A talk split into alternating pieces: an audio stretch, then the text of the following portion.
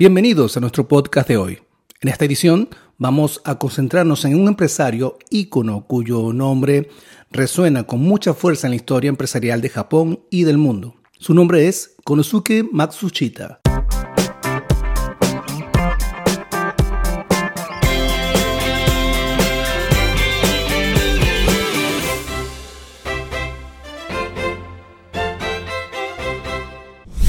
Matsushita fue más que un simple empresario. Fue un filósofo que dejó un impacto duradero en el mundo del negocio y más allá. Nacido en un entorno humilde, su viaje hacia la prosperidad es una elección de resiliencia, visión y audacia. Fundador de Matsushita Electric Industrial Company, que más tarde se convertiría en mundialmente famosa como Panasonic. Matsushita definió nuevas formas de hacer negocios, su contribución no se limitó a la creación de una empresa de éxito. También fue un pionero en la creación de un equilibrio entre la prosperidad económica y el bienestar social. En 1945, tras el final de la Segunda Guerra Mundial, Matsushita fundó el Instituto PHP, un acrónimo de paz, felicidad y prosperidad. Este instituto encarnaba su ideal de un mundo en el que la paz, la felicidad y la prosperidad podrían alcanzarse simultáneamente, proporcionando un modelo para las empresas de todo el mundo sobre cómo equilibrar el éxito económico con la responsabilidad social. La visión de Matsushita se extendía más allá de la prosperidad material. Creía firmemente en la importancia de la ética y la responsabilidad social en los negocios. Su influencia en este aspecto ha dejado un impacto duradero instigando a las empresas a considerar su impacto en la sociedad y el medio ambiente, además de su línea de fondo. La historia de Matsushita es un recordatorio de que el camino hacia la prosperidad no es simplemente una cuestión de acumulación de riqueza. Es un viaje que implica la creación de valor para la sociedad, la inversión en las personas y el cuidado del mundo que nos rodea. La historia de Matsushita es solo un ejemplo de cómo la construcción hacia la prosperidad no se trata simplemente de obtener ganancias, sino también de hacer el mundo un lugar mejor para todos. A lo largo de los años hemos visto a muchas empresas lideradas por personas visionarias que han incorporado valores como la responsabilidad social y ambiental en su modelo de negocio. Estos líderes han demostrado que la prosperidad sostenible y a largo plazo no se pueden lograr sin un enfoque holístico que tenga en cuenta tanto el éxito económico como el bienestar social. Por ejemplo, Patagonia es una empresa de ropa que se ha convertido en un referente en términos de sostenibilidad y responsabilidad social.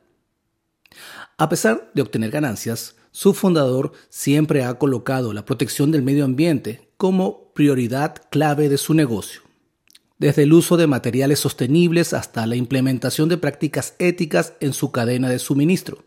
Patagonia demuestra que es posible tener éxito económico mientras se mantiene un fuerte compromiso con la responsabilidad social y ambiental.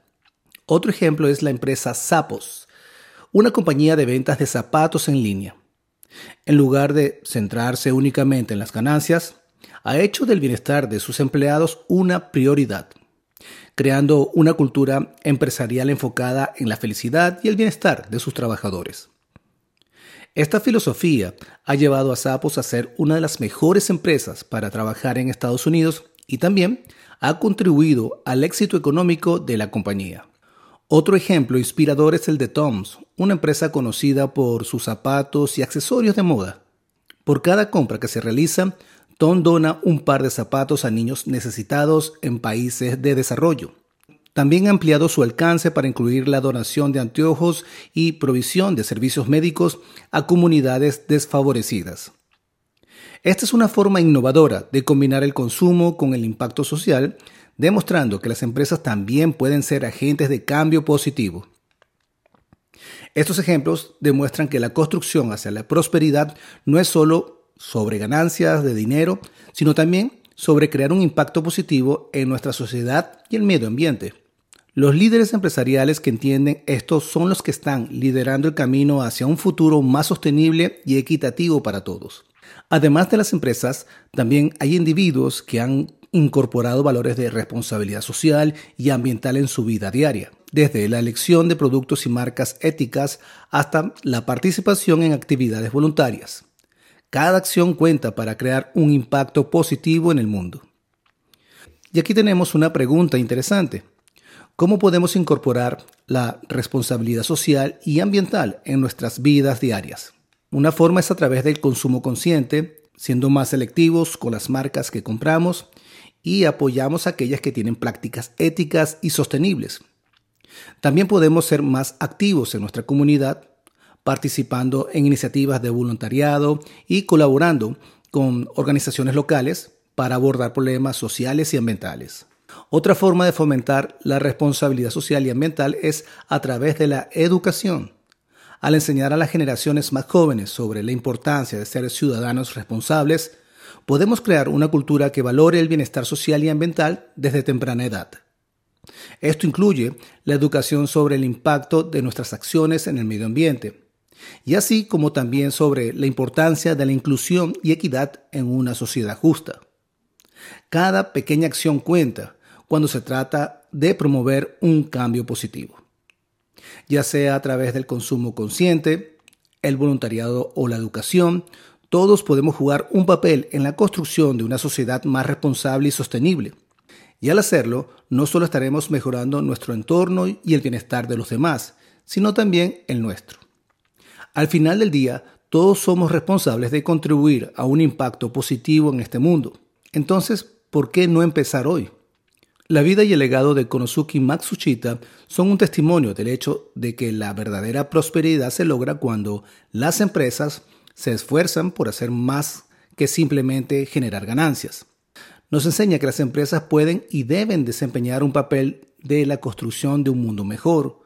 Y eso, estimados oyentes, es un impacto que vale la pena celebrar. Y hasta aquí llega este episodio. Espero que haya sido de tu agrado y nos vemos pronto.